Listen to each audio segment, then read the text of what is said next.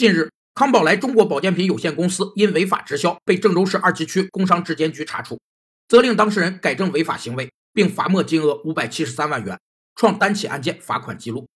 直销是个被广泛讨论但常被误解的主题。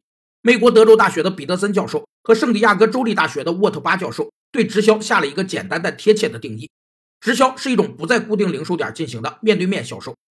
直销在任何时间地点都可进行交易。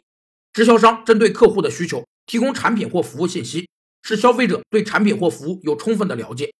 一个成功的直销商必须学会如何与客户建立长久的关系，以实现客户重复购买，来维持稳定的业绩。这充分利用了关系行销的理念。有调查显示，在美国购买直销产品的消费者多为年轻女性，其教育程度较高，且收入也比较高，他们是直销产品的重要客户。据称。